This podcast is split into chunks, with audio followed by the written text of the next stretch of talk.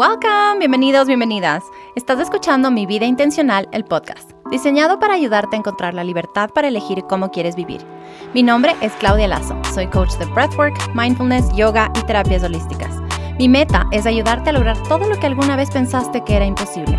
Si estás buscando sanar tu historia, tu pasado, tus traumas y emociones para transformar tu vida, tu salud, tus relaciones, tu productividad y éxito, entonces este es el lugar para ti.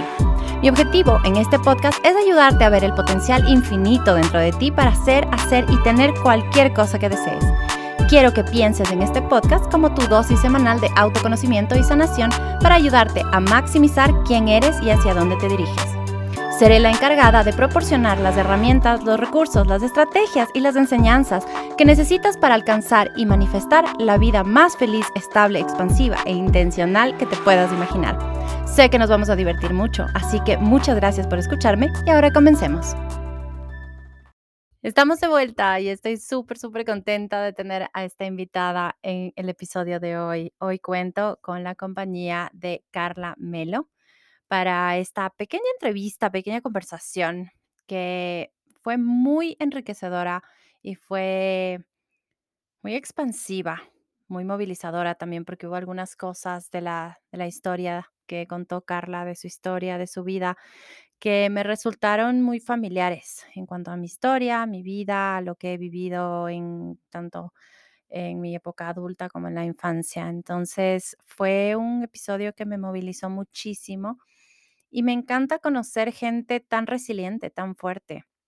Me encantó conocer la perspectiva y la forma de ver la vida que tiene Carla, de conocer su proceso para sanar y cómo cada paso que ha dado, cada terapia que ha implementado, cada estrategia, cada herramienta le ha ido ayudando para poder destapar una pequeña parte de sí y poder sanar todo lo que venía guardando, todas esas huellas emocionales que vamos acumulando en la vida. Carla es una life coach holística apasionada por el desarrollo personal.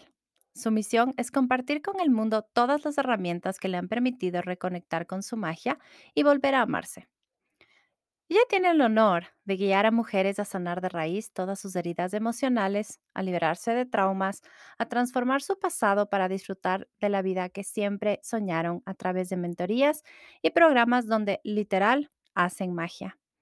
Ella es fiel creyente de que no hay por qué sacrificar ningún sueño y que somos capaces de tenerlo todo. Y por eso está obsesionada con enseñar cómo activar esos superpoderes para hacerlo posible. Como les dije, fue súper, súper, súper enriquecedor. Fue increíble conocer su historia porque ella ha vivido cosas súper fuertes, cosas muy heavy. Y ella pudo plasmar de una forma súper clara lo que las heridas emocionales, los traumas de la infancia y del pasado pueden volver a aparecer eh, cuando somos adultos y en qué formas aparecen, o sea, las relaciones, cómo se ven afectadas, su trabajo, su vida diaria, su alimentación, su salud, absolutamente todo. Aparte, compartimos... Eh, una dolencia, algo que, que las dos sufrimos, que es un desorden alimenticio. Entonces, fue hermoso escuchar su historia de salir adelante, de sanar y de conocerse y valorarse y amarse de vuelta.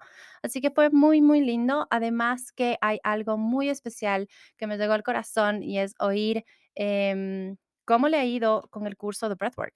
Ella es alumna de The Breathwork Method y me encantó conocer cómo ha sido su experiencia, todo lo que le ha gustado, cómo ha crecido, cómo le ha impactado, cómo ha sido su vida.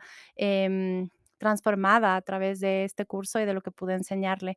Y me encanta poder colaborar con ella, poder compartir em, ideas, situaciones, planes y en este caso el podcast. Solo para terminar y cerrar, quiero recordarles que em, The Breathwork Method está a la venta y tiene un 25% de descuento con el código Breathwork25. No se olviden que pueden tomar clases conmigo a través del curso, pueden tomar clases en vivo, suelo dar una o dos clases al mes de breathwork para sanar el breathwork psicodélico y también pueden tomar mi masterclass gratis para conocer cómo es el breathwork, en qué impacta, cómo va a afectar tu vida, cómo va a mejorar tu vida y si es que es para ti, por dónde puedes empezar, por dónde puedes ir. Y si es que quieres algo súper, súper personalizado, también puedes tomar mis clases uno a uno. En mi página web está toda la información de esto y más. Así que espero que disfruten, espero que se animen a tomar alguna clase, espero que también toquen un poquito a Carla y conozcan un poco de su historia porque es increíble, es hermosa, es resiliente, es fuerte, es admirable, es inteligente y me encanta, me encanta, me encanta cada una de las mujeres que voy em, presentando acá en el podcast porque me encanta que la red de mujeres que nos apoyamos crezca. Así que sin más, por el momento les dejo con este episodio y esta conversación hermosa con Carla Melo. All right. Hola, hola, bienvenidos. Y hola, Carla. Estoy súper contenta de tenerte. Yo más, no tienes idea cómo me ilusionaba estar contigo. Fue para mí súper expansivo y súper mágico tenerte. Eh, y luego, ahora de haberte conocido como invitada en mi podcast, como profesora de una masterclass de breadworking y ahora como tu alumna en un curso, en uno de tus cursos, es como que ¿qué más es posible, literal? O sea, yo estoy mind blowing aplicando tu curso como que en mi día a día, que yo no tenía idea que esto era posible, literal. Estoy súper feliz y agradecida. ¡Qué hermoso! Oh my God, no sabes la felicidad que me da escuchar eso, porque ya sabes que hay el síndrome del impostor y que uno dice, pero, o sea, uno funciona desde lo que ya sabe ahora. Entonces, cuando yo eh, creaba el curso, decía, pero la gente va a querer aprender esto, asumiendo que ya todo el mundo sabe lo que, lo que estaba enseñando. Y, mm, y claro, la gente que llega al curso no sabe todo lo que le, le, estoy explicando y justamente está aprendiendo por primera vez y está aprendiendo por primera vez muchas cosas, como algo que tú me dijiste, que tú pensaste que breathwork era una sola cosa. Total. Y luego en el curso aprendiste que impacta absolutamente todo en la vida y hay muchas otras técnicas y muchas otras cosas que puedes hacer. Total, o sea, de hecho, Clau, o sea, a mí es una práctica que me encantó desde que la conocí, que he experimentado muchísimos cambios inmediatos, pero que de cierta manera me resistía porque soy yo mucho de practicidad, de impaciencia, ¿no? De que ya quiero, o sea, que lo menos tiempo que pueda dedicarlo, o sea, lo más eficiente que pueda hacer, mejor. Entonces era como que breathworking, eh, la técnica que yo había practicado y que había aprendido, si necesitas un buen tiempo de preparación y de recuperación también, porque mueves muchísimas emociones. Y también tu cuerpo siempre se resiste porque se mueven muchísimas cosas ahí. Es breathwork psicodélico, ¿no? Ajá. Pero entonces era como que dije, no sé, algo me decía que compre el curso. Yo dije, chuta, yo te dije a ti, o sea, voy a seguir mi intuición porque la verdad, eh, mentalmente no tengo una razón lógica para hacerlo y luego fue como que, wow, o sea, no puedo creer que pueda aplicarlo todos los días. De hecho, ahora, o sea, claro, hoy no te escribí, pero dije, eh, mientras estaba haciendo ejercicio, tú explicaste dentro de los videos y es algo que ponte yo en sí, en mi formación, he, aprendido mucho de todas estas cosas, pero hay cosas que tú como Clau explicas, la manera que explicas, o sea, que para mí han impactado de muchísimas maneras que yo no tenía idea. Por ejemplo, hoy que estaba haciendo ejercicio, o sea, tú en uno de los videos explicaste que de hecho, en ese momento tú también puedes aplicar breathworking y puedes alcanzar niveles superiores de fuerza. Y totalmente, o sea, totalmente. Te juro que yo he aplicado estas semanas porque justamente cambié mi plan de entrenamiento y es como que tú sientes los músculos de diferente manera y te conectas mucho más con tu cuerpo. Sí, eso es, qué hermoso que me digas eso, muchísimas gracias. Y sí, o sea, es, es hermoso el poder entender realmente lo que es el breathwork y cómo impacta y todos los momentos en los que puedes utilizarlo. Y eso hace que automáticamente vivas de una forma súper mindful. Porque por lo general escuchamos el tema de mindfulness y es como, sí, mindfulness y hay que ser mindful y que hay que respirar y hay que sentarse a meditar y hay que dejar de juzgar y hay que no sé qué y hay que observar cada situación. Sí, pero la forma en que llegas a ser más mindful es justamente regresando tu atención adentro, como regrouping. Entonces, la respiración es lo más básico, lo más primordial, lo que más impacta absolutamente cada sistema en nuestro cuerpo. Entonces, regresar a eso y poner nuestra atención en la respiración realmente impacta muchísimo en muchos niveles, pero lo que más te va a hacer es estar más presente, y conectarte más con el cuerpo y salir tanto de la mente y regresar al cuerpo. Entonces, como tú dices, o sea, inclusive yo uso mucho cuando, cuando estoy entrenando. Eh, como yo tuve mi lesión de rodilla, no puedo entrenar súper heavy ni nada muy fuerte todavía, pero sí, o sea, he perdido muchísima eh, condición física. Entonces hago y me quema la pierna, el glúteo, el abdominal, lo que sea. Y claro, respiro y me enfoco en la respiración y puedo hacer más, puedo sentir ese, ese burn de una forma diferente. Entonces, te ayuda a ser más mindful y estás más presente en cada momento de tu vida. Entonces, me encanta oír eso y te juro que estoy feliz, feliz, feliz cada vez que tú me escribes o me mandas un mensaje de voz. Te juro que me ilumina la vida y el día es hermoso. Y cada una de mis alumnas me escribe y, eso es lo que me encanta, que tenemos una conexión tan directa con cada una de mis alumnas que están en el curso que recibo mensajitos como los tuyos todo el tiempo y me ilusiona tanto porque veo cómo ese impacto va creando un efecto dominó, porque empieza con una cosa y luego sigue impactando en otras áreas de tu vida. Total, es como que tiene un impacto en toda tu vida, literal. Qué hermoso, me encanta. Y hablando ahora de esto del breathwork que me cuentas, ¿cuáles son, o quisiera saber cuáles son tus otras herramientas o cosas que tú haces día a día o que utilizas eh, para tu bienestar, para estar centrada para procesar lo que pasa, porque inevitablemente nos pasa y sentimos cosas. Em, yo lo llamo mis no negociables, ya son como mis rituales de ancla que, o sea, que puedo adaptarlos, o sea, que se adaptan a mi estilo de vida, a lo que pasa en cada momento, pero no se negocian. Y ellos son básicamente journaling, o sea, eso a cualquier hora del día tengo que hacer, o sea, es algo como que me centra, me ancla a, a mí, a lo que está pasando, a ver como que con otra perspectiva.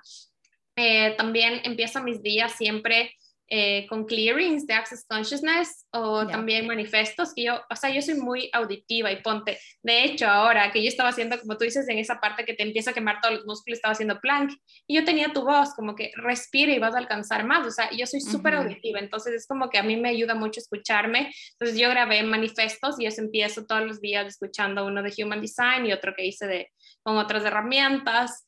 Eh, respirar ahora, o sea, de verdad es como que, eh, y, y es como que cada momento del día, porque yo pensé que tenía que destinar un tiempo para eso, pero es como que a veces simplemente solo en la oficina yo empiezo, y, mis compañeros son como que, ¿what? Pero para mí eso me calma y me centro un montón, ¿me entiendes? Pero yo, o sea, esas respiraciones y, y, nutrirme. O sea, eh, cuando más creo que lo necesito, o sea, cuando menos tiempo tengo, cuando peor me siento, cuando digo, ah, ya nada, no importa, o sea, priorizo mi nutrición y en todos los sentidos. ¿Qué escucho? ¿Qué veo? ¿Con quién hablo? Eh, la comida, agua, ejercicio. Entonces, creo que esos son como que esos eh, no-go. No negociables. Exacto. Y hay algo que tú y yo tenemos en común que es el tema de ah, sufrir de un desorden alimenticio. Entonces, quisiera que me cuentes un poquito de cómo fue ese proceso, cómo fue tu historia viviendo un desorden. Lo que quieras contar, tan profundo como tú prefieras. Em, y entre esas cosas quisiera saber también cuando llegaste a darte cuenta que tenías un desorden. Claro, o sea, yo la verdad, eh, nunca en mi familia, ¿sabes? Porque siempre dicen que es como que tu familia te critica, te habla o te ponen esos estereotipos, ¿no? En mi caso, o sea, yo siempre fui como que en la casa como que el ejemplo, ¿no? Como que eh, la Carlita esto, bueno, yo, a mí me dicen Steffi en mi casa, en mi familia, y es como que el Steffi esto, o sea, siempre el ejemplo. Entonces nunca fue como que, y, y, siempre fui delgada, o sea, siempre. Y en el colegio, o sea, ahí, y luego viendo back and forth, eh, veo qué pasó, o sea, fue como que empiezas con la típica dieta y todo y el peso yo-yo, pero hubo un evento fuerte en mi vida cuando yo, bueno, o sea, tuve una pérdida y nos fuimos a vivir con mi ex. Entonces, eh, ahí fue como que cambió toda mi vida y ahí mi peso se regularizó, o sea, porque yo ya no di prioridad, o sea, a, a mi cuerpo, o sea, como que a centrarme en algún problema de la comida. Entonces, quizás el problema con la, el, con la alimentación, un desorden alimenticio, hubo desde antes, pero yo no lo hice caso porque tenía otras prioridades de mi vida.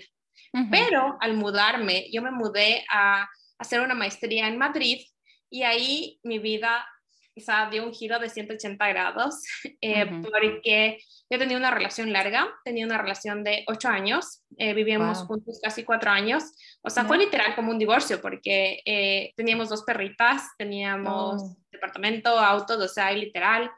Eh, a mí se me acabó el mundo, o sea, porque, o sea, según yo, o sea, estaba siguiendo mi sueño, eran 10 meses, pero terminamos a los dos meses, no, o sea, al mes o a los dos meses, porque la relación ya no estaba bien tampoco. y, y, luego eh, a los tres, a los cuatro meses más o menos, él ya estaba con otra persona, o sea, yo me enteré que estaba con otra persona, entonces fue súper choqueante para mí, porque yo cuando fui, salí de Ecuador, o sea, todas mis cosas estaban en nuestro departamento, o sea, no estábamos separados, obviamente. Entonces fue súper choqueante y, y, creo que todas esas cosas yo no tenía idea cómo procesar, porque para mí siempre ha sido como, el, yo he sido el ejemplo, entonces yo siempre estaba bien en mi mente, ¿no? O sea, era todo perfecto, todo correcto. O sea, en mi corta edad, porque teníamos una súper buena eh, posición económica, teníamos una empresa, yo tenía una, una buena posición en mi trabajo. O sea, todo súper bien. Entonces era como que no te puede estar pasando esto. Claro. Y como no lo supe manejar, eh, me empezó a dar full ansiedad. Y me empezó a dar full ansiedad y comía, empecé a comer muchísimos dulces. Yo no he sido tanto de dulces antes. y, y, y, toda la vida, o sea, para mí ha sido súper natural y mi familia siempre se ha comido eh, comida natural, o sea, simple, natural. y, y, en eso yo empecé a comer muchos dulces y era como que empecé con este ciclo de dietas de que, ok, trato de comer lo menos posible, por poco lechuga con pollo, eh, con pechuga de pollo, o sea, lo que más me aguante la, la, la, dieta. Yo empecé porque un amigo me, me indicó esta app, MyFitnessPal. Entonces ahí decía que tienes que comer 1200 calorías. Yo ni sabía de macros nada, entonces yo comía 1200 calorías de cualquier cosa y no podía sobrevivir con eso. Entonces, obviamente te llegaban los atracones, o sea, te llegaban muchas las ganas de comer y, y, yo, o sea, como decimos con mi Nutri, ella dice que se ponía el chándal de drogadicta, lo llama, pero es como, o sea, tú tienes en tu mente que todo el mundo te juzga y yo me iba por tienda, de tienda en tienda en tienda comprando cosas, o sea, dulces. Porque suponía que si es que compraba en un solo supermercado me iban a juzgar, ¿cacha? Claro. yo compraba un montón de cosas por diferentes tiendas y comía un montón. Llegaba el punto que yo justificaba en mi mente que me sentía tan mal en el estómago y que necesitaba vomitar, pero porque, era, porque me sentía mal, no porque tenía bulimia, o sea, yo no tenía idea que era eso. Y empecé así, empecé así y empecé como eh, también eh, comía, como este té de, de zen, como purgantes, eh, porque estaba inflamada, entonces para sentirme mejor, pero esas eran mis justificaciones, pero yo nunca pensé que tenía un desorden alimenticio. Y obviamente fue el ejercicio porque toda mi vida yo estaba acostumbrada a hacer ejercicio, entonces para mí eso era normal. Entonces nunca hubo como que ese desorden, sino que empezó como que esos pesos yo-yo, mi peso variar, y yo empecé con, a tener muchísima ansiedad por dulces, que era algo que no me pasaba. La cosa es que yo regreso a Ecuador a los 10 meses y regreso como con 20 libras más de lo que me fui. Y obviamente es como que, ah, no, pero si estás bien, uy, te has engordado, o sea, todos esos típicos, y yo tenía terror. Y aparte tenía que enfrentarme con esta vida que ya no estaba con mi ex, que tenía que ir a retirar. O sea, yo llegué, imagínate, yo me fui y tenía mi departamento eh, con todas mis cosas, auto, las gordas, y yo llegué y encontré las, mis cosas en caja y donde mi mamá. Pues fue súper choqueante, ¿cachá? Entonces llegar, firmar papeles, vender empresas, o sea, fue como un divorcio, literal. Y para eso eh, yo tenía, ya tenía una opción de venir acá a Noruega para hacer un intercambio de tres meses. y, y, a lo que, a lo que yo me vine, eh, pero yo la verdad ahora veo y me vine huyendo porque yo no quería enfrentarme a esa realidad que me dolió un montón. Yo decía, ah, no, pero todo bien. Y yo nunca le juzgaba a mi ex y todo bien, que seas feliz. Y al final yo también estaba saliendo con otra persona y todo bien, ¿no? Entonces nunca me di el... Claro, es que era siempre eso de que todo estaba perfecto, todo está bien. Exacto. O sea, no había el chance de estar mal, de being no, okay no, no. with not being okay. No, de que, chuta madre, me siento perdida, no tengo idea qué hacer, no quiero estar aquí, me da terror lo que está pasando, o sea, me duele que me hayas terminado, me duele, me siento reemplazado, o sea, nunca me di el chance de, de ni siquiera decir, chuta, o sea, loco, te odio, así, ¿me entiendes? o sea, nada. Y, y, entonces yo cuando me mudé acá, peor, o sea, el choque cultural, imagínate, Noruega es una sociedad súper fría, no tienen contacto, eh, vivía con una amiga y estaba sola, o sea, ni siquiera mi, mi novio vivía aquí de ese entonces. Y, y, fue como que yo no tenía idea cómo manejar emociones, yo no hablaba el idioma y, y no supe cómo manejar y seguí con esta adicción a los dulces, o sea, fue como que vivía dieta, atracones, dieta, atracones y, y así pasaron como tres años.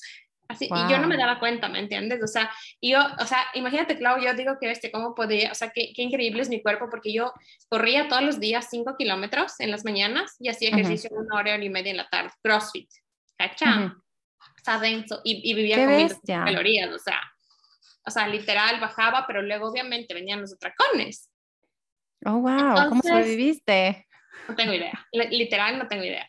Y de ahí, ¿qué pasó para que me dé cuenta? Ah, entonces fue como que yo empecé, creo que fue por algún post que empecé a seguir, y bueno, la, información simplemente te llega, ¿no? Sí. Y fue como que yo empecé a seguir a Laisa García y empecé a ver esto de la relación con la comida. Y entonces fue como que, ok, creo que me está pasando algo, esto no es normal. Que empezaste a eh, sentirte identificada en alguna cosa, o algo de lo que yo decía te tocaba algún botón. Exacto, y, y la verdad es que yo pasaba, o sea, vivía pensando en comida todo el tiempo, ¿me entiendes? O sea, vivía esperando a la hora de comer, vivía todo el tiempo pensando en comida, masticando chicle, o sea, no tienes idea, tenía terror a los carbohidratos, o sea, todo el tiempo en comida. Y fue como que de ahí yo dije, o sea, necesito hacer algo necesito hacer algo. Y yo siempre he querido como que esas técnicas energéticas y todo. Y a raíz de eso, o sea, yo literal empecé a hacer como que diferentes cosas así, a probar. Pero, pero fue justo en una meditación de este programa de Isa García que, que en ese entonces, o sea, que era como que te veías tú a tu cuerpo. Entonces dije, hijo de madre, ¿cuánto daño me estoy haciendo? Porque yo me veía vomitando, ¿cachá? Y dije, esto yo estoy haciendo para compensar. O sea, y en ese momento, Clau, o sea, fue una meditación, luego de eso, yo me prometí, o sea, dije, hijo de madre, o sea, no voy a seguir haciendo eso y me, prometí a mí misma nunca volver a vomitar. Y obviamente no pararon ahí los atracones, pero nunca volví a vomitar. O sea, okay. y fue como que ahí me di cuenta y con eso yo le conté a mi mamá y a mi novio, a, Chris. ¿Ya? y, fueron las dos primeras personas que dije, o sea, de verdad, tengo un problema. Y es como que no, no puede ser, o sea, no hay que ver. Y es como que típico, no, come nomás, no pasa nada. O sea, estás bien, estás súper bien. sí, pero estoy hecho pedazos por dentro, o sea. Es que sí, porque es tan heavy, porque el tema de la comida es algo que uno tiene que seguir consumiendo. Exacto. Entonces no, puedes decir, ok, ya no voy a fumar, ya no voy a tomar, ya...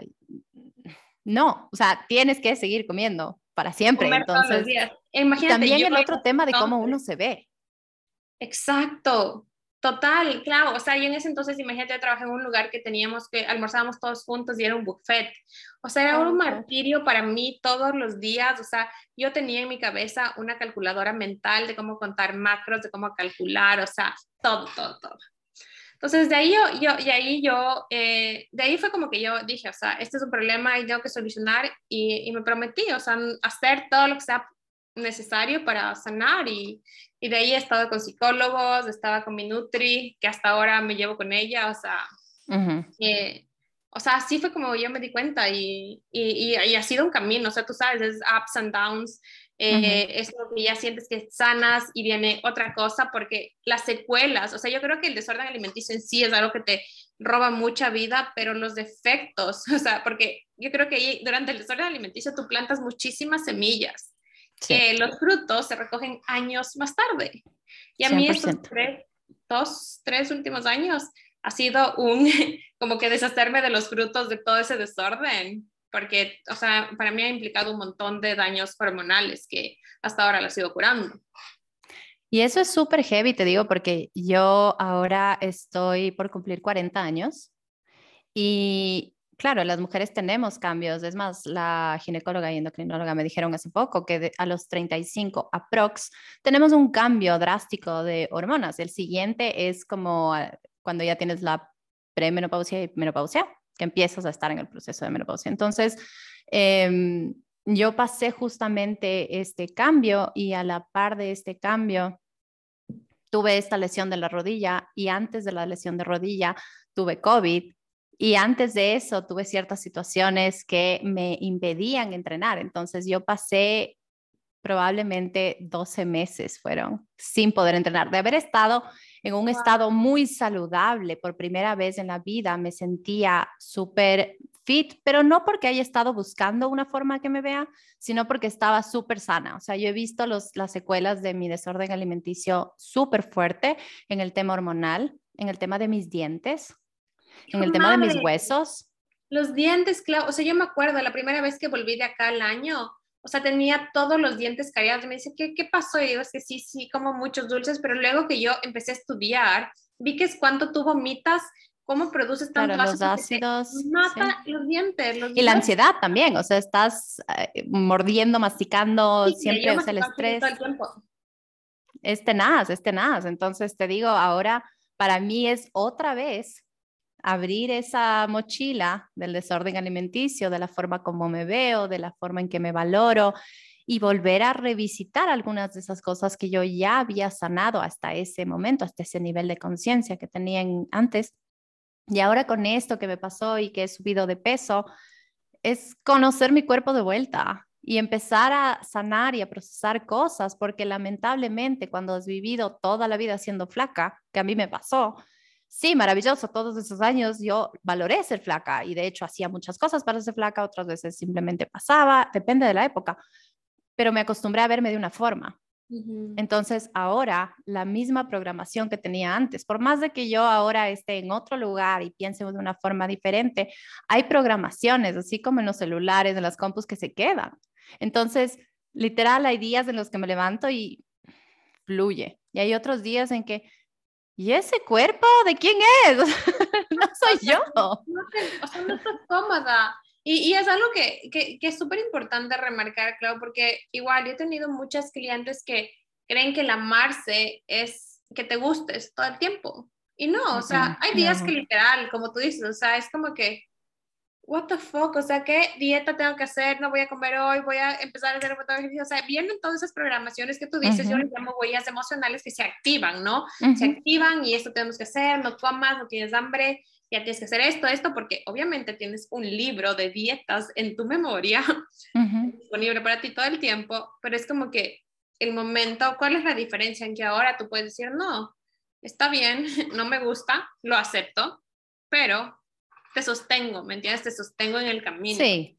Y también es entender el tema ahora, yo sé que 40 años no es eh, que tengo 90, I know, it's fine, pero... Eh, es aceptar que uno está creciendo y está envejeciendo. Y claro, escuchamos siempre el tema de la vejez, inclusive muchas veces cuando yo menciono el que todos estamos envejeciendo, es una realidad y no lo veo como algo malo, pero es simplemente hacerse cargo y darse cuenta. O sea, yo me doy cuenta ahora que si yo hubiera sabido lo que sé ahora de, cuidarse y de valorarse y de, y de, entender todo lo que ya hacemos, que es un montón, tal vez cuando hubiera tenido 20, hubiera buscado ayuda antes para mi desorden alimenticio y no lo hubiera dejado pasar tantos años, porque ahora tengo las secuelas de eso.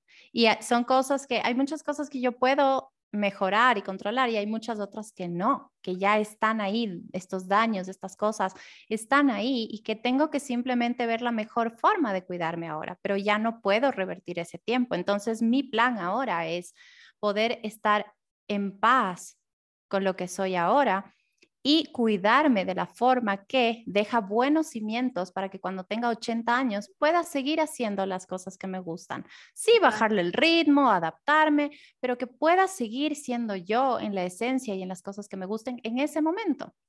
Pero es, es aceptar eso de que los años pasan y que ya no tengo 20, porque uno sigue pensando que, se sigue sintiendo de 20 a veces. Entonces veo que mis hijos crecen, pero igual digo, sí, ya crecieron, todavía tengo otra edad, ya no tengo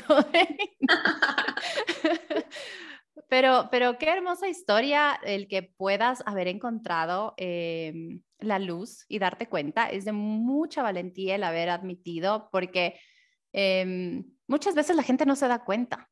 Entonces, el que uno llegue y diga, tengo este problema, no es algo tan fácil de que la gente reconozca y me ha pasado. O sea, mi familia, de hecho, creo que nadie sabía que yo tenía un desorden alimenticio. Mis papás se han enterado ahora en mis episodios de podcast. O sea, literal, ni enterados. Creo que solo supieron cuando viví en Argentina a los 21 años y les dije, eh, no creo que estoy muy bien, necesito ir a, una, a una nutricionista y ahí empecé a trabajar con alguien y empecé a mejorar, pero pero no, no fue una cosa como que, wow, la Claudia tiene esto. No, nunca, o sea, eh, de hecho se han enterado, como te digo, en, en, en, los episodios de podcast, si es que escuchan, y, y, en los posts y cosas así, o sea, no, no porque se haya hablado, porque también hay muchas cosas que como familias evitamos, ¿no? O sea, hay muchas cosas que no se hablan y que no, no, no evaluamos. Y ese era el otro tema que quería hablar contigo. Sé que hay una historia con tu papá que te marcó muchísimo. Quería que me cuentes un poquito em, sobre esa historia y cómo, cómo fue el desarrollo de eso y qué impacto tuvo en tu vida. La historia con mi papá, eh, la verdad, eh, nosotros crecimos en un hogar disfuncional. Yo tengo un hermano, cinco años mayor que yo. Yo tengo 32 y mi papá era alcohólico. Entonces hubo siempre mucho maltrato físico y mental eh, y psicológico en mi casa. Entonces, a mí mi papá físicamente nunca me agredió, pero él me dijo que alguna vez, o sea, yo recuerdo tanto y es algo que he sanado un montón, que él me dijo es que yo sé que a ti no te afectan los golpes, pero eh, sí las palabras, por eso a ti no te pego. Fue como que, fue como que, y yo era chiquita, ¿me entiendes? Entonces, pero a mí me daba una impotencia tenaz verle cómo le, le, lastimaba a mi mami, a mi hermano, entonces a mí esa, esa impotencia fue como que Dios, o sea, yo siempre tuve en esa, necesito crecer, ¿me entiendes? Necesito crecer, necesito protegerlas, necesito hacer algo, entonces yo me volví la hermana mayor, la hermana, la mamá de mi mamá desde chiquita, o sea, y hubo, un evento que, de hecho, o sea, literal, o sea, yo te, yo te puedo contar como que fue ayer y fue a mis cuatro años, que, que se supone que no tienes tanta memoria, o sea, yo recuerdo cómo estaba vestida y todo. Yo estaba, estábamos en el garaje mi papá llegó tomado, no me acuerdo qué pasó exacto, pero yo recuerdo que, o sea, cómo, esa era, cómo eran los gritos y cómo le pegaba. Y ahí mi papá le sacó, le rompió los dos dientes a mi mami. Oh, Entonces mi hermano fue como que se, se estaba corriendo, o sea, eh, buscando ayuda, o sea, mi tía vivía un poco cerca, le fue a ver, pero, o sea, esa impotencia se quedó tan grabada en mi cuerpo, o sea, tan, o sea, se generó una contractura, una huella emocional súper fuerte que, que me marcó toda la vida, o sea, desde ahí yo dije, o sea, te juro, Clau, yo ese día me prometí, o sea, nunca más en la vida, o sea, voy a hacer todo para protegerle a mi mami y a mi hermano, y desde ahí, o sea, yo, o sea, yo siento que nunca fui niña totalmente, porque siempre tuve esa necesidad, ese apuro de ser adulta, de crecer, de cuidarles, de protegerles. Y también, o sea, nunca le vi a mi papá como una buena persona, ¿me entiendes? O sea, siempre tuve ese, un montón de resentimiento, odio. Eh, mi papá tiene eh, varios hijos fuera del matrimonio, aunque de unos, que de, hecho ni siquiera sabíamos, o sea, y, y, y, es una persona diferente, o sea, diferente. Y, y la cosa es que así fue toda mi infancia, o sea, a los 12 años, sí, cuando mi hermano tenía 18, él se fue de la casa y, y porque, o sea, ya fue súper fuerte el impacto que, que, tuvo eso en mi mamá, que se separaron a los, cuando yo tenía 12 años. Que ahí fue como que se separaron y, y ahí por fin, o sea, fuimos a vivir con mi mamá, o sea, solo los tres.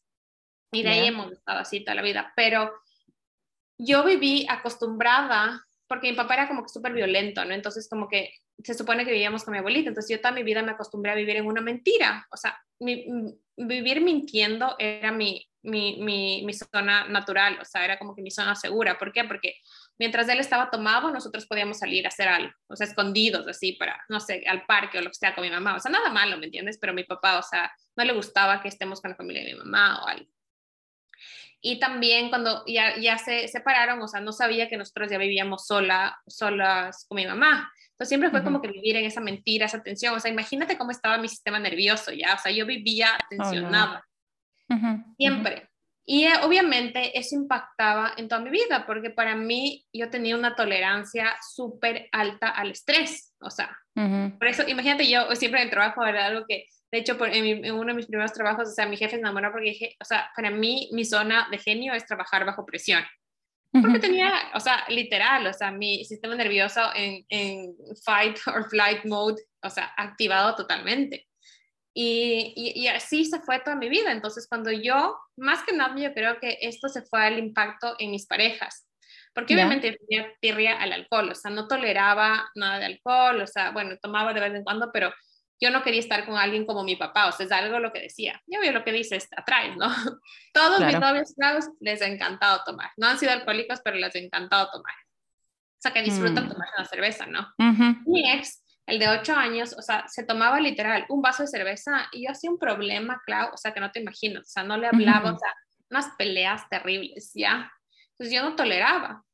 Y, y, luego, cuando yo me di cuenta, gracias de hecho al desorden alimenticio que yo empecé a ir hacia adentro, a ver qué pasaba, a ver qué me dolían y aceptar que de verdad, o sea, tenía mucho rencor guardado con mi papá, con mi mamá, de hecho, que yo se supone que tenía una relación increíble con mi mamá, yo tenía mucho rencor porque ella nunca hizo nada en mi, en mi conciencia, ¿no? claro, en tu percepción, ella no hizo nada.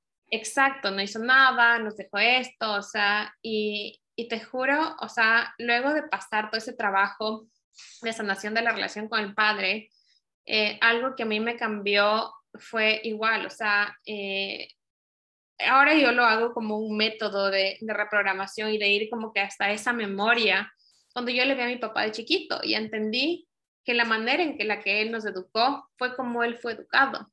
O sea, y mucho peor, o sea, es como que él fue un gran padre para nosotros, para lo que él fue educado. Cuando yo logré entender eso y logré entender que si yo hubiese sido él, hubiese hecho exactamente lo mismo, porque hubiese tenido sus mismas creencias, sus mismas percepciones, sus mismos dolores, sus mismas, todo, ¿me entiendes? Yo hubiese actuado exactamente de la misma manera. O sea, claro, o sea, te juro que se me hace la piel de gallina porque no tienes idea cuánto peso liberé. Y a mis 30 años, o sea, yo fui a Ecuador y fue la primera vez que yo le pude ver a los ojos y verle a él. O sea, verle a él a mi papá, al que toda la vida soñaba con amarle, ¿me entiendes? O sea, soñaba con decirle te amo, porque yo decía, ah, no me importa, suficiente con mi mamá, no le necesito. Pero yo, o sea, tú añorabas ese amor, ¿me entiendes? O sea, yo añoraba poder llamarle y decir, papi, estoy preocupada por esto. O sea, ¿qué piensa usted de esto? y, y, esa vez, o sea, fue la primera vez, y súper random, no me acuerdo ni de qué estamos hablando, estamos en el auto, y, y cuando yo empezamos a hablar, y él se dio cuenta que por primera vez en su vida no estaba siendo juzgado. O sea, yo lo vi a él, o sea, es que no sé cómo explicarte porque fue como que siempre tú ves a las personas con máscara, les ves de tus proyecciones, pero cuando tú le ves a la persona como es, te das cuenta que nadie es malo, ¿me entiendes? Nadie actúa con fin de hacer daño y, y entiendes que, o sea, no juzgas, simplemente no juzgas. Y, y, así fue, o sea, es un día que a mí me marcó la vida, o sea, no me acuerdo ni siquiera Ah, no, yo le dije, o sea, yo le dije lo que hice, le dije lo que vi, le dije, ¿sabe qué? Yo sé que usted de chiquito debía ser, debía vivir muchas peores cosas de las que yo, de las que nosotros habíamos vivido. Y solo quiero que sepa que, que, no, le, que no le juzgo y que, y que, y que perdono todas las cosas que, que alguna vez sentí por usted. Y nos abrazamos y, y fue como que, o sea, sentí tanto alivio para él también, porque por primera vez en su vida creo que él mismo dejó de juzgarse tanto, ¿me entiendes? Porque yo creo que tu mayor juez eres tú. Sí. Y, y claro, desde ahí, o sea, literal, yo ahora es como que puedo contarle a mi papá como que estoy confundida, no sé qué hacer, ¿me entiendes? Está con chicos, o sea, fue como, o sea, mi relación con él cambió drásticamente, o sea, y, y, de, y con eso mi relación con los chicos, o sea, he construido una familia que, nunca imaginé que era posible. Qué fuerte. Te admiro tanto porque hacer el trabajo que tú has hecho es permitirse ser vulnerable y estar literal con el corazón en la mano e ir viendo qué es lo que pasó y no solamente tuyo, sino que regresar y ver lo que pasó, lo que en este caso le pasó a tu papá e ir entendiendo un poco de las cosas que él vivió y cómo eso es un ciclo. Y eso hemos visto, creo que en redes sociales hay mucho de lo que la gente trata de concientizar y que tanto tú como yo creo que trabajamos mucho en eso de entender que somos generaciones traumadas y que llevamos muchas huellas de todo lo que hemos vivido y que no solamente son nuestras, sino que son mochilas que nos han puesto de generaciones anteriores. Entonces, el regresarle a ver a tu papá sin juzgarle, para entender, no justificar, pero sí entender. Y decir, ah, ahora entiendo por qué él hizo esto, por qué él actuó así. Y también llegar al punto en el que tú vayas a la raíz, porque mucha gente, te digo, en mis clases, la gente llega, toma clases, pero hay algunas que se quedan y que siguen el proceso y que tratan de ir más a, a fondo. Y hay otras personas que llegan, se dan cuenta que en mis clases eh, empiezan a salir muchas cosas y dicen, uy, uy, uy, uy, uy, esto está muy fuerte. No, no, no, no, no. Y regresan al, mismo eh, modo de operar. Entonces no regresan por una segunda clase. Hasta que tal vez regresan, sí ha pasado que regresan meses después, cuando las cosas se ponen mucho peor. Entonces dicen, no, y ahora me toca. Pero el hacer el trabajo que tú has hecho es súper admirable porque el permitirse ser vulnerable es de valientes. Y eso es algo que hoy por hoy debería tener mucho más peso y debería ser lo que todos busquemos para poder estar bien y para poder cortar esos ciclos.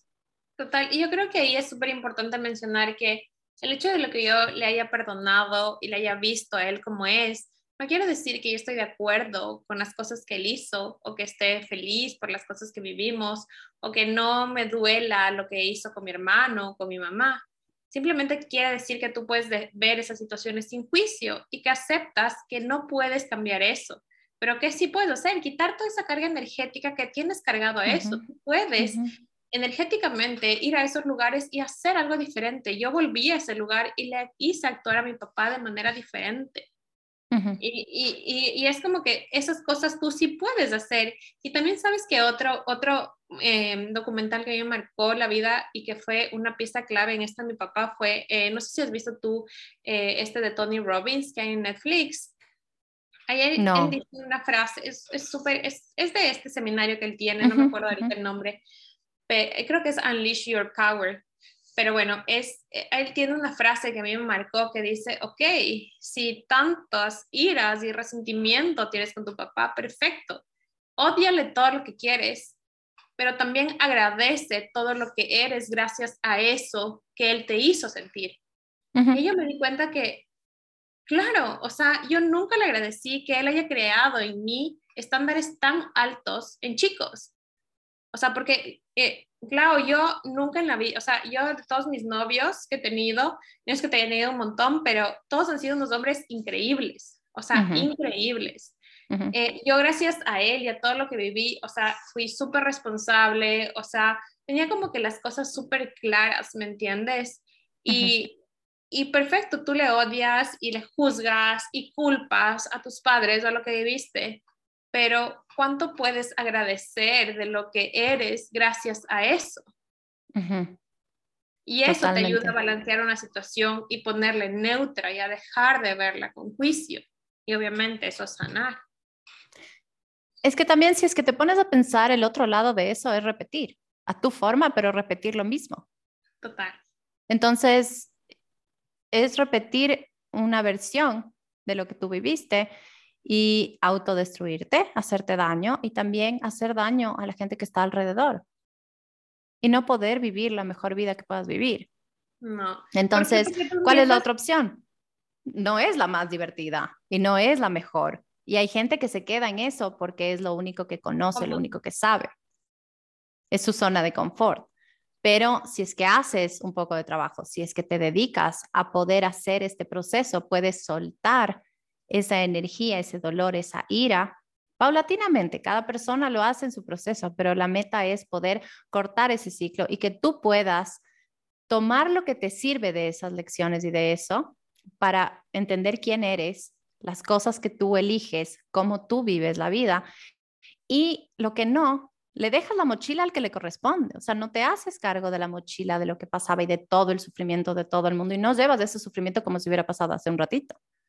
Exacto, porque y eso es clave, claro, porque nosotros vivimos en relaciones donde no nos estamos relacionando como la adulta que somos, sino como la niña herida que vive, sigue viviendo desde sus 5 o 7 años, porque yo en mi relación de 8 años, yo vivía reaccionando y viéndole a mi novio desde la niña que no quería estar, no quería y le tenía miedo y, odiaba la forma en que era su papá. Entonces yo no le veía a mi ex como era, sino yo le veía a él en lo que se parecía a mi papá. Entonces es como que todo eso que no quieres, o de hecho no que quieres, porque también, de hecho, tenía una cliente que es como que ella le admiraba un montón a su papá, entonces como que buscaba esa imagen en los hombres, o sea, que tienen que ser de esa manera. Cualquier cosa que no se parecía, entonces ya estaba mal. Claro.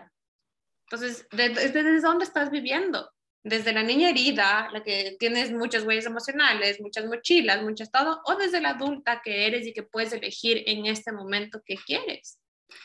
Totalmente. Y hay dos cosas que me gustan de, vivir desde ese lugar. Uno, que tú empiezas a manejar el volumen de esa relación. Entonces, no quiere decir que porque tú logras perdonar y soltar y ya no juzgar, ya todos somos mejores amigos y nos vamos a ver todos los domingos y yo te voy a llamar todas las noches y me vas a dar la bendición. O sea, tampoco es que nos vayamos al carajo al otro lado, ¿me entiendes? O sea, tú logras encontrar qué tipo de relación te funciona y tú manejas el volumen, tal como es en el radio. Tú subes y bajas el volumen en cuanto a lo que a ti te conviene y cómo esa relación resulta ser saludable, pero ahora desde la adulta y desde la persona que eres tú. Y el otro tema que me gusta muchísimo de, esto del, padre es que hace poco tiempo escuché en un podcast que le entrevistaban a Ed Sheeran y me sorprendió muchísimo escuchar eso de Ed Sheeran, que le preguntaban si es que él había tenido una hija recientemente, que creo que ya, ya tendrá un año la niña no me acuerdo. Pero eh, le decían la típica pregunta cuando tienen hijas mujeres, que es como, y ahora no te preocupa el tema de los enamorados y que es niña, que es niña y que cómo va a ser el tema de dating y, y no te va a dar celos y no sé qué. Y él, en su total calma, dijo, no, para nada. Dijo, porque el hombre que yo sea en su vida y el padre que yo sea en su vida va a marcar los parámetros y las pautas y los niveles que ella va a manejar de los hombres que ella elija y cómo ella va a elegir que le traten. Y eso me abrió los ojos tanto porque dije, oh, no wonder. porque mi padre también desde su lugar hizo lo que pudo con lo que tenía y con lo que sabía, pero no lo hizo muy bien en el sentido de que no tenía yo un referente y unos ejemplos de estabilidad emocional o de, o de ciertas cosas que yo debía esperar y fijarme en los hombres. Entonces, claro, cuando esos parámetros no están bien instaurados, cuando esos cimientos, cuando esos ejemplos, cuando ese trato no está, tú buscas lo, lo que te resulta similar, lo que aprendiste. Y eso me voló la mente de Ed Sheeran, que él diga, no, para nada, porque lo que, lo que yo haga, o sea, el trabajo que yo haga como padre y el padre que yo sea en la vida de mi hija, va a ser lo que haga que ella elija en el futuro. Es así de simple. Exacto. Pero ponte ahí, o sea, yo sí he visto y al menos en mi experiencia así ha pasado que tú puedes irte para los dos lados, ¿no? Que ponte, mi mamá tuvo su abuelo, su papá que también fue alcohólico y ella es como que odia el alcohol, entonces atrae eso. Ya, entonces atrajo ese tipo de hombre también en su vida, pero bueno, mi, mi abuelito nunca fue, nunca fue agresivo. Pero en cambio, bueno, mi papá tuvo todo este, este conjunto de traumas que nos generó, pero en mí generó unos estándares súper altos en cuanto a relaciones. Él siempre era como que, bueno, como te digo, tiene algunos, tengo algunos medios hermanos y él era como que eh, mi princesa, o sea, siempre como que yo la favorita, eh, o sea, la que el ejemplo, cosas así. Entonces era como que yo tenía unos estándares súper altos de cómo un hombre tiene que tratarme. Y también como tenía eso, como yo vi en la relación, entonces dije, ok, yo no quiero eso para mi vida. Y sí puede pasar que tú terminas atrayendo eso, pero también puede pasar que, ok, o sea, tú, por eso te decía esa parte de agradecer que en quién te convertiste gracias a eso. Porque yo en cambio fue como que, ok, o sea, yo no quiero esto para mi vida, esta, esta manera de tratar, o sea, es no para mí. Y por suerte, o sea, yo no, no eh, eh, tuve esa experiencia de atraer como que un hombre como él fue, ¿me entiendes? Pero yo sí veía absolutamente todo. Cualquier parecido chiquitito, o sea, decía, no, es que es igual a él. Y de hecho hasta ahora me pasa, o sea, yo ponte con mi novio, con el Chris, somos súper abiertos, o sea, a él también le gusta todo esto de desarrollo personal y es como ponte, era como, un ejemplo así loco, así dijo esto del, del café. Me preguntó recién, o sea, eh, porque él va a comprar las cosas en el súper. Entonces yo le puse eh, café descafeinado y me viene y me dice, amor, pero el café descafeinado compré recién eh, hace poco, porque se acabó? Entonces yo me irrité un montón y le digo, o sea, si no quieres comprar, no compres, ya compro yo pero me irrité y le dije, oye, qué loco, o sea, me, me, me irrita un montón que me preguntes eso, porque es como que me está reclamando y que, que vas a pagar por un café. Y le digo, qué interesante, porque tenemos esa como que, eh, qué interesante punto de vista. Y le digo, ¿sabes qué me recuerda? Y ahí me recordó que mi papá le reclamaba a mi mamá porque él compraba la carne, así, entonces le reclamaba como que, ¿por qué no haces durar más la carne? Algo así, ¿cachá? Entonces son esas cosas que nunca te dicen a ti, pero que se quedan grabadas y por más que no tienen nada que ver en mi relación ni nada. O sea, imagínate cosas como esa cosa del café. O sea, es que es como tener un teclado adentro de todo lo que te ha pasado. Entonces, tú no sabes en qué momento te van a decir algo, vas a oír algo, vas a oler algo, va a pasar algo que te aplaste la tecla de ese recuerdo y digas, y reacciones desde ahí, no desde quién eres ahora, porque después, claro, tuviste todo el proceso y dijiste, ah, qué curioso, qué interesante esto, porque me recuerda esto y entendiste que fue desde ahí que respondiste, pero ese rato tienes esa reacción, totalmente. Qué heavy. No, pero en este tema también yo creo que algo que debe afectar o que debe beneficiar muchísimo también en el tema de sanar y de procesar todo y de realmente limpiar la mochila con la que viajamos y con la que caminamos en la vida es el tema del diálogo interno. ¿Cómo es tu diálogo interno ahora versus el que era antes? Claro, yo te voy a contar un secreto porque a mí, que a mí me cambió la vida y que enseño en todos mis cursos, que es que tú le pongas un nombre a tu voz. ¿Ya? O sea, mi voz, mi, mi, se llama The Voice, o sea, yo ahora con el Chris, eh, como te digo, somos súper abiertos en eso, yo tengo un montón de nombres a, mis, a, mi, a las voces internas, ¿no? El diálogo interno. Entonces, el ego se llama The Voice, y Nina es mi intuición. Y a veces que escucho cualquier otra voz, es como que, ¿quién está hablando? Nina, eh, The Voice o eso. Entonces, cuando tú le pones un nombre a tu voz, te separas de lo que eres y ya no crees en todo lo que te dices.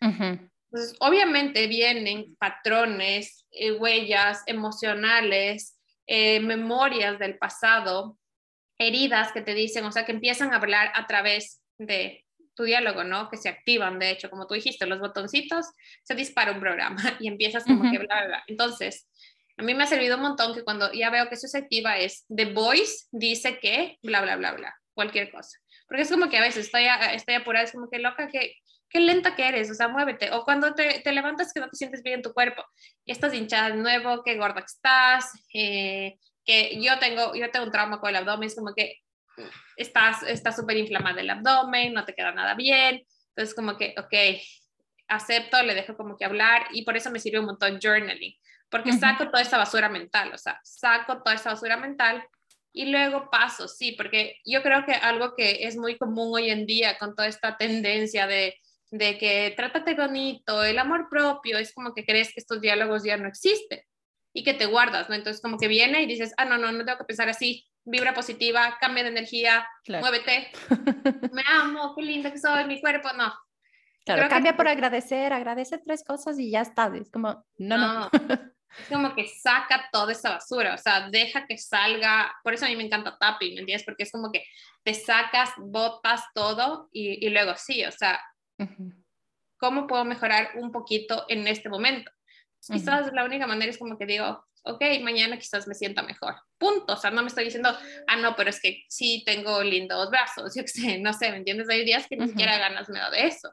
Entonces, yo creo que eh, el diálogo interno de cómo era antes a versus cómo era ahora es que me puedo caer, pero me puedo levantar más rápido. O sea, que ya, ya no tengo miedo de lastimarme, ¿me entiendes? O sea, de que me estoy ahí, me estoy eh, nadando en un vaso de lodo.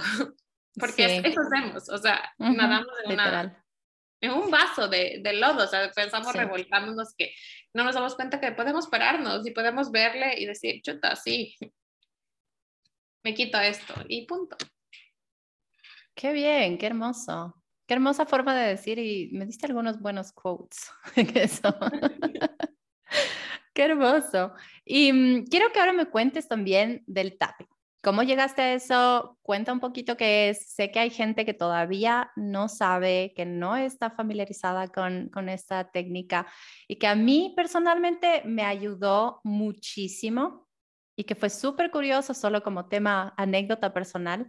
En momentos muy críticos de mi vida, tuve que ir dos veces a los trainings de tapping, justo en momentos en los que dices, no, no puedo, o sea, me separé y de, mi matrimonio, o sea, terminó mi matrimonio, salí de la casa y con mis hijos y justo tenía el training y ya había pagado, ya estaba todo el coach, estaba todo preparado y él de hecho era la persona que me había ayudado en este proceso de separación y a darme cuenta de lo que estaba viviendo y tenía ese training y le dije, Til, no voy a poder, no puedo, o sea, tengo esto y me dijo, no, ahora es cuando más tienes que venir.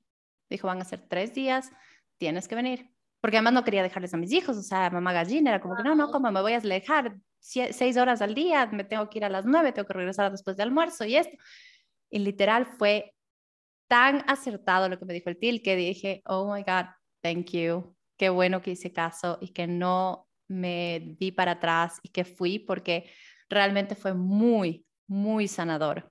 Y me encanta, o sea, el tapping es una de mis técnicas favoritas. A mí también, o sea, me encanta porque es inmediato, ¿me entiendes? O sea, logra cambios tan inmediatos, o sea, en, es, puedes hacer un minuto, tres minutos, media hora, y es como literal, el simplemente hecho de sacar todas esas cosas te alivia. Y, y, a mí literal también me transformó. Eh, yo soy reflectora en Human Design para todos los que saben eso, entonces yo funciono y aprendo mucho mejor trabajando con alguien, transmitiendo a las personas. Entonces esta técnica llegó a mí por eh, la certificación de life coaching que yo estaba haciendo. Ya. Entonces, eh, primero, ¿qué es el tapping? En, en, breves palabras, tapping es simplemente, se imaginen ustedes que son un río que un río corre por todo su cuerpo. Entonces, normalmente en un río el agua fluye, pero desde pequeños, cada vez que nosotros nos guardamos una emoción, cada vez que nos dicen, no, no te ríes mucho, o pórtate bien, no grites, no esto, no esto, entonces cada vez que te, te guardas, te guardas, te guardas, es como que botas una piedrita a ese río. Entonces imagínate de chiquito cómo vas con eso, botas piedritas, piedritas, piedritas, y de grande ya dices que sí cuando quieres decir que no, o, o te callas cuando algo te duele, o te molestas y solo sonríes, o incluso las mamás, como que, ¿me puedes ayudar en esto? Sí, sí, perfecto. Y te obligas a hacer cosas, es como que botas piedritas, piedritas, piedritas, piedritas. Entonces, imagínate, llega un punto de tu vida que tu río está tan lleno de piedras que el agua no fluye. Y por más que haces de todo, sientes como que literal, no sé qué me pasa porque no, nada fluye en mi vida, me siento desgastada, no tengo energía, nada parece funcionar. Entonces, porque tu río está tan lleno de piedras que está estancado. Entonces, ¿qué hace esta técnica? Esta técnica combina la programación neurolingüística, que es simplemente el uso de tu palabra, porque la palabra tiene poder, yo lo llamo es tu varita mágica, y la acupresión, que es como una especie de acupuntura, pero con las yemitas de los dedos. ¿Qué, hace? Que topa en partes específicas de nuestro cuerpo, que son terminaciones nerviosas, que Claudio lo explica eh, hermoso, eh, que es como los puntos donde tu sistema nervioso se puede sentir relajado. Entonces combina estas dos técnicas y hace que vayas sacando estas piedritas de tu ser a través de darle calma a tu sistema nervioso y combinar el uso de tu palabra y reprograma tu mente, a la vez que te da alivio a tu cuerpo a nivel físico y emocional, que es con el sistema nervioso. Y entonces, ¿qué terminas? Terminas haciendo espacio, ya no tienes piedras y por fin tu energía puede fluir. Y esta técnica, por eso a mí me parece clave eh, utilizarla con breathworking, porque cuando tú haces espacio, esto es como que cuando tú ya, tienes espacio, permites que el agua fluya, en breathworking es como que haces ese shake, ¿no? Que estás, que estás como que en, en breathworking a mí me encanta imaginar como que es una botella de arena que está todo estancado. Entonces, ¿qué hace breathworking? Que, que, le, que, le, que le sacuden, ¿no? Entonces, como que la arena sigue ahí, ya está moviéndose. ¿Y qué hace el tapping? Luego te permite sacar esa arena. Claro. Está ahí estancada, ¿no? Entonces, y que el agua del río fluya. Exacto, y que tú. Y quisiera pensar que también la respiración ayuda a que eso haga, porque de hecho, por eso los pranayamas hablan muchísimo de, de la energía vital y de la respiración y la conexión con la respiración para que esa energía fluya. Y si te pones a pensar, la respiración ayuda a que el corazón no trabaje tan duro, entonces pueda llevar más oxígeno y mejor calidad de sangre y mejor circulación a cada parte del cuerpo. Entonces, como tú dices, es como la dupla ideal. Total. Tapping y breathwork es, es la dupla ideal. Y justamente ponte yo en mi método personal que, que he desarrollado con el tiempo, es como yo lo aplico justo con estas prácticas que son eh, somáticas, que es así tipo breathworking, que yo utilizo el tacto tranquilizador que se llama combinado con Hoponopono, que es una técnica milenaria para sanar memorias del pasado, y también eh, con, con, la respiración, que es lo que te permite como que liberar toda esa carga, ¿no? Entonces, literal, o sea, para mí ha sido súper transformador. He tenido experiencias con, con, alumnas, con clientes que, wow, o sea, que literal desbloquean cosas que estaban ahí de hace 10 años, de hace 15 años. de su niñez y que, y que de verdad tú puedes sanar. O sea, tú eres tu mejor medicina, tú eres tu propio alquimista. Sí, y eso es lo que me gusta de poder tener este espacio para conversar con tantas personas expertas en sus temas y en sus áreas, porque lo que quiero que la gente se debe es el conocimiento de que cada uno de nosotros sabe lo que es bueno, lo que necesita. El cuerpo te dice. Empieza a llamarte la atención esto del tapping. Ok, go and search. Aprende un poquito. Empieza a aprender esas técnicas. Empieza a investigar. El cuerpo te va a decir qué es lo que necesitas. No hace falta un montón de cosas para poder empezar a sentirte mejor. Y por eso me encanta compartir estos espacios para que la gente vea la gran cantidad de cosas que hay y cómo pueden ser conscientes cada vez más de que la puerta de entrada para sanar es súper personal. Y por eso quiero dar el espacio a tantas personas para que cada una pueda explicar sus métodos, lo que le ha ayudado y que tal vez eso le pueda tocar y llegar a alguna persona, como te pasó a ti o a mí en su momento, que nos sentimos identificadas y decimos, uh, creo que tengo un problema. Esto no me había dado cuenta. Y empiezas a, y esa es la puerta para estar mejor y para empezar a sentirte mejor.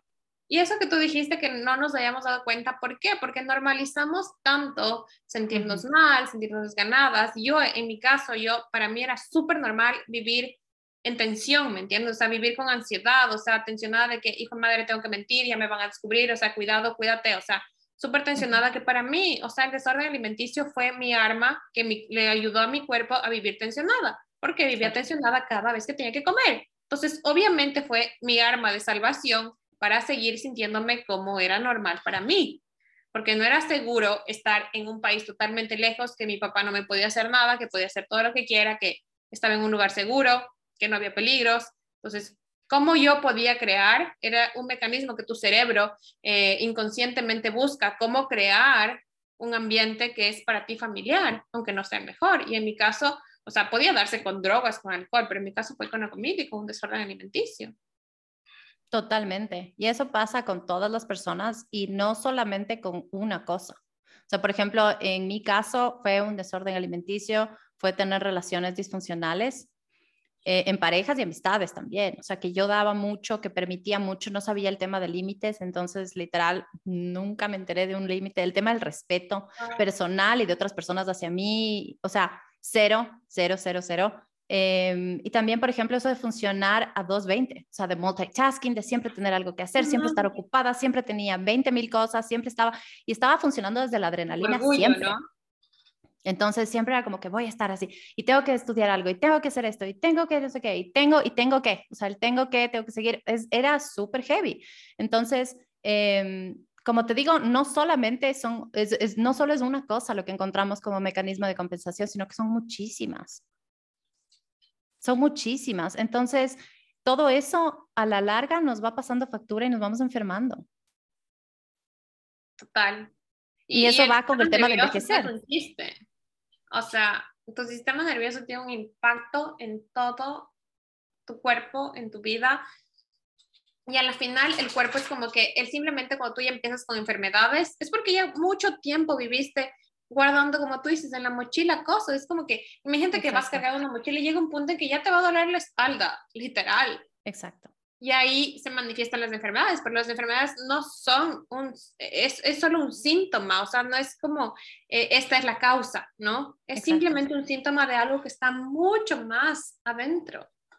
Sí, eso es lo que yo siempre digo, o sea, ahora tenemos, cuando tú estás sano, sin mayor síntoma, sin mayor malestar, estás sano y puedes desde la salud ir sanando lo que te ha pasado en esas huellas emocionales y energéticas, porque luego viene algún síntoma o alguna cosa y ya tienes primero un gasto médico, segundo un horario de atención de tratamientos de medicina, de cosas, y en la enfermedad no es fácil sanar. Entonces, cuando estás sano, es el momento óptimo para justamente ir adentro y empezar a ver todo lo que vienes guardando, todas esas cajas de Pandora que vamos acumulando y que luego se pueden abrir en cualquier rato y que cuando ya tenemos un síntoma, cuando ya tenemos una enfermedad desde el cuerpo que dice, hey, yo hace rato que no estoy bien, ayuda, o sea, haz algo, hello, SOS. Entonces, em, por eso es que es tan importante concientizar este tipo de cosas y tomar cartas sobre el asunto. Total, total.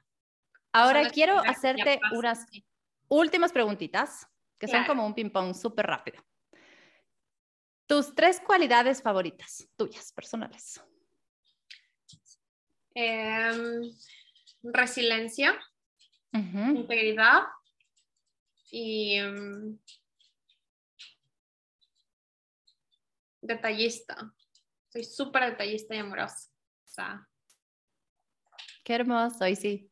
Te conozco poco, pero de lo que te conozco, yes, you are. Qué hermoso. ¿Y tres hábitos favoritos tuyos? Em, ejercicio, escribir y pasar con los que amo. O sea, me encanta. tiempo de calidad. Ok, qué lindo. Eh, ¿Tu hora del día favorita? Depende. Soy una A person. Me encanta empezar todas las cosas de mañana, como que tener como que muchas cosas hechas a, primera hora de la mañana. Pero creo que mi hora favorita, depende de donde esté, y son los sunsets. O sea, para mí es magia poder ver un, un, un sunset y ahora vivo en un lugar donde, wow, o sea. Qué hermoso. Algún día espero visitarte. Sí, seguro. espero que sea pronto. Linda, quiero agradecerte. Antes de despedirnos, quiero que cuentes em, cómo pueden trabajar contigo, cómo pueden encontrarte, dónde pueden encontrarte, qué pueden hacer contigo, qué, qué, ofreces, cómo, cómo puedes ayudar a, a, cada una de las personas que quieran trabajar y conocerte un poco más. Claro, me pueden encontrar en redes sociales como Carla Melo C 333. Eh, yo les puedo ayudar en este momento con sesiones de tapping, con sesiones eh, profundas de eso, básicamente. Eh, ahorita estoy súper limitada en cuanto a sesiones uno a uno. Estoy desarrollando un programa que me está volando la cabeza. Es súper, súper eh, sanador. Quiero que se puedan conectar con la magia que hay adentro, que puedan sanar cada una de esas heridas que están ahí y desbloquear el que todo sea posible, porque yo ya he llegado a un punto en mi vida que me cansé de elegir las cosas, ¿no? Porque es como que quieres ser una buena profesional o quieres emprender, o quieres tener una buena relación o, o y, ser amada. O en el trabajo. Eh, muchísima pasión, o quieres ser mamá o quieres ser profesional. No, o sea, ¿por qué no puedo tener todo? O sea, ¿cómo puedo tener todo? Y eso radica adentro tuyo. Entonces, yo quiero que sean capaces de saber que pueden tenerlo todo, porque cuando ustedes son capaces de pedir y se abren a recibir y sienten que merecen, que es seguro y que es posible, literal, todo se hace posible. O sea, yo en este momento de mi vida estoy viviendo eso y, y quiero entregarles eso, así que eso muy pronto estará disponible, pero por el momento solo son sesiones uno a uno eh, que básicamente trabajamos adentro sanando memorias, mi método de tapping y reprogramación de memorias dolorosas, que vamos hasta la raíz y reprogramamos con una técnica especial. Así que en eso me pueden encontrar en Instagram y Facebook y siempre contesto los DMs, así que de esa manera. Qué hermoso, muchísimas gracias Linda, me encantó esta charla, es hermoso tenerte aquí, compartir todo lo que nos diste hoy, eh, tienes una historia increíble y te admiro un montón. Gracias a ti, me he pasado el tiempo volando y eso quiere decir que lo hemos disfrutado un montón.